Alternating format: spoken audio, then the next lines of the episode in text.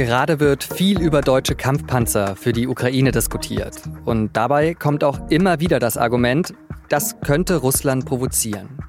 Wie sie das einschätzt, das habe ich Silke Bigalke gefragt. Sie ist Russland-Korrespondentin der SZ. Sie hören auf den Punkt, den Nachrichtenpodcast der Süddeutschen Zeitung. Ich bin Johannes Korsche. Schön, dass Sie dabei sind. Wie geht es weiter mit den Waffenlieferungen an die Ukraine? Um das zu diskutieren, hat US-Verteidigungsminister Lloyd Austin die sogenannte Ukraine-Kontaktgruppe zusammengetrommelt. Circa 50 Verteidigungsministerinnen und Verteidigungsminister sind am Freitag in die US-Militärbasis Rammstein gekommen. Auch der neue deutsche Verteidigungsminister Boris Pistorius war dabei. Hinter verschlossenen Türen soll es dann vor allem um eine Sache gegangen sein, die Pistorius ja trotz seiner sehr kurzen Amtszeit schon gut kennt. Die Frage, ob Deutschland Kampfpanzer, konkret den Leopard 2 Panzer, an die Ukraine liefern wird oder zumindest erlaubt, dass andere NATO-Länder welche liefern.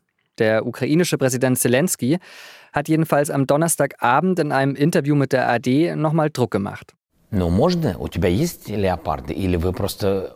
Wenn du Panzer hast, liefer sie uns, sagte er also da. Und Zelensky war auch am Vormittag in Rammstein per Video zugeschaltet und hat seine Forderungen nochmal deutlich gemacht.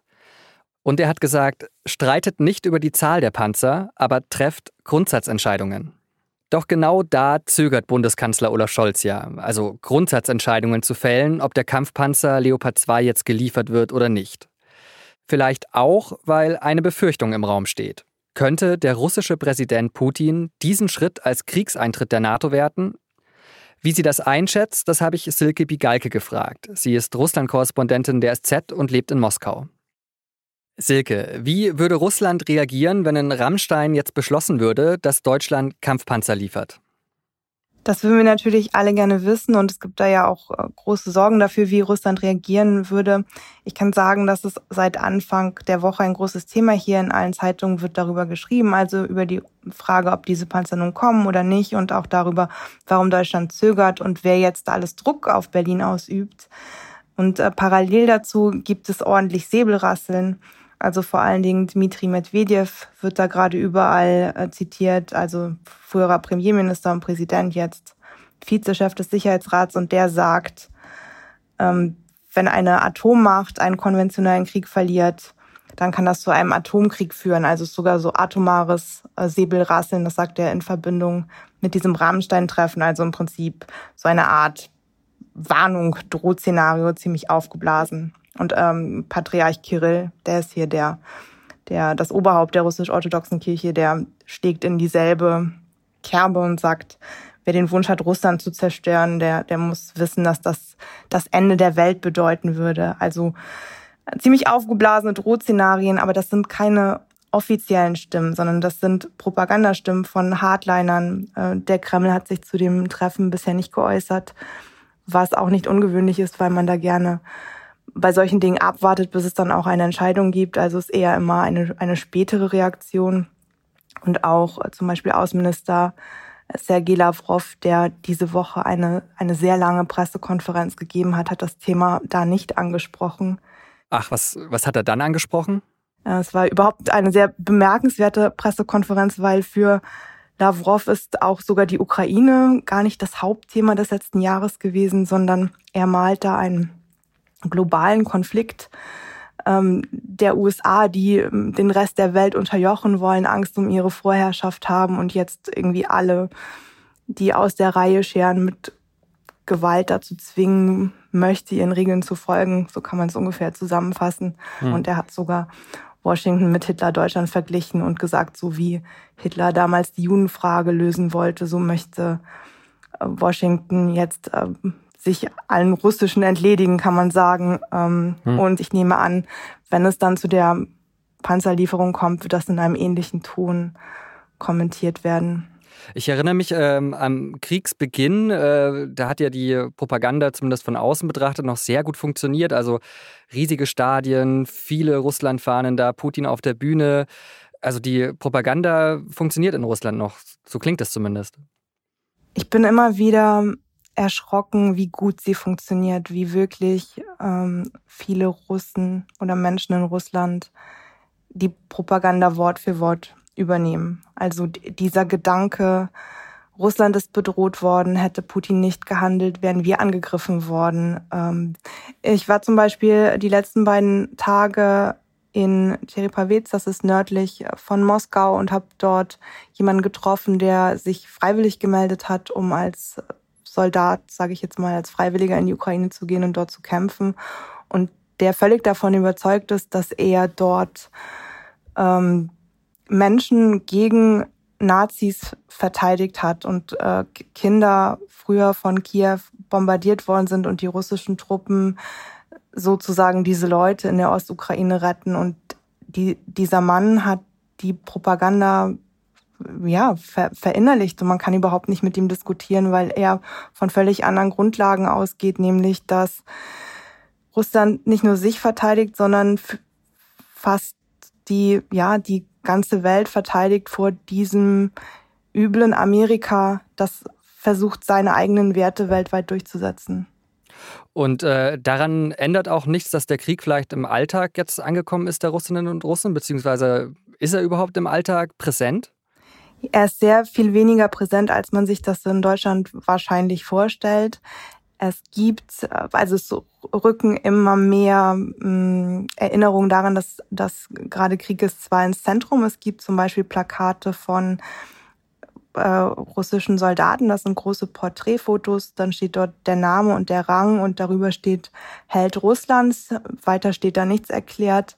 Also es sind Soldaten im Stadtzentrum zu sehen. Es gibt solche Ausstellungen auf der Straße, das sind große wie Plakatwände, ähm, die verschiedene, ich sage jetzt mal in Anführungszeichen, Helden Russlands zeigen, also Soldaten, die in der Ukraine kämpfen und dann wird beschrieben, welche Heldentaten sie dort vollbracht haben. Also es wird der Gedanke normaler, dass russische Soldaten in der Ukraine kämpfen, als es anfangs mhm. war, aber es ist jetzt nicht, also es gibt noch vereinzelt diese großen Z-Buchstaben, aber es ist wirklich, wenn man nicht an den Krieg denken möchte, dann kann man durch Moskau spazieren und wird nicht daran erinnert. Gibt es dann auch Menschen, die offen gegen den Krieg sind und ihre Stimme erheben oder ist sowas in Putins Russland einfach nicht möglich? Es ist sehr riskant, deswegen macht es kaum noch jemand. Äh, seit einigen Tagen ist es zum Beispiel hier in Moskau so, dass ähm, Menschen Blumen an ein, ein Denkmal einer ukrainischen Dichterin legen, ähm, zum Gedenken an, an die Opfer in der Ukraine.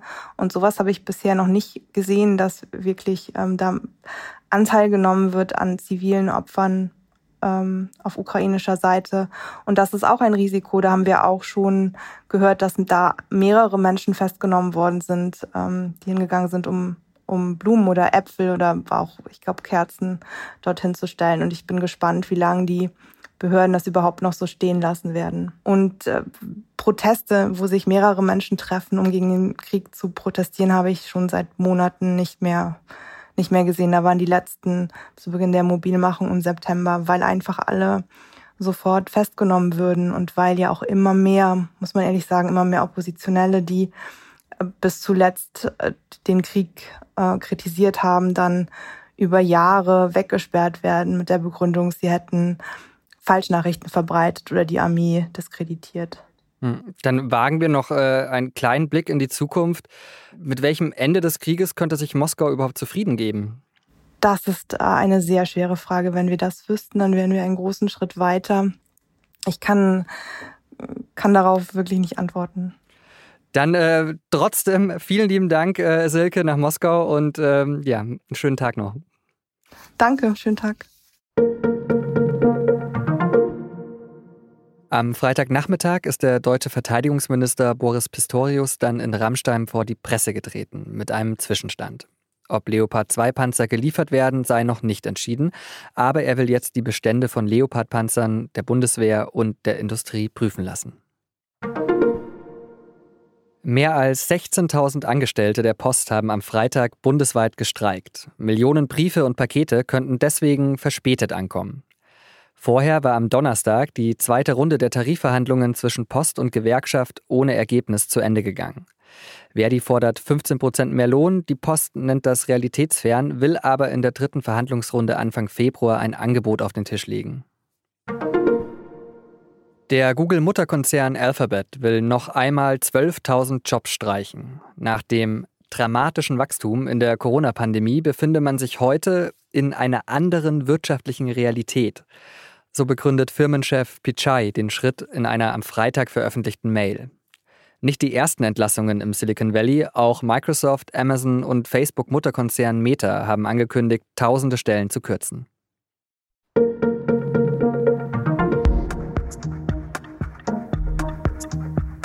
Als Fußballfan nervt es mich ehrlich gesagt schon sehr. Im Stadion, im Fernsehen, in der U-Bahn, einfach überall sehe ich die Werbung der Sportwettenanbieter, Tipico, Bwin etc. etc.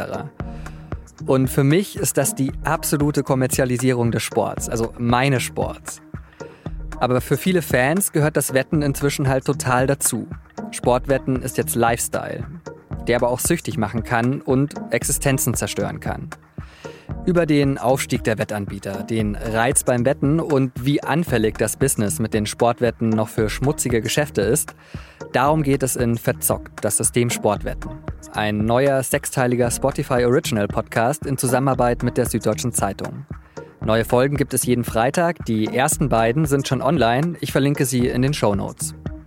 Redaktionsschluss für Auf den Punkt war 16 Uhr. Produziert hat diese Sendung Justin Patchett. Vielen Dank fürs Zuhören und ein schönes Wochenende.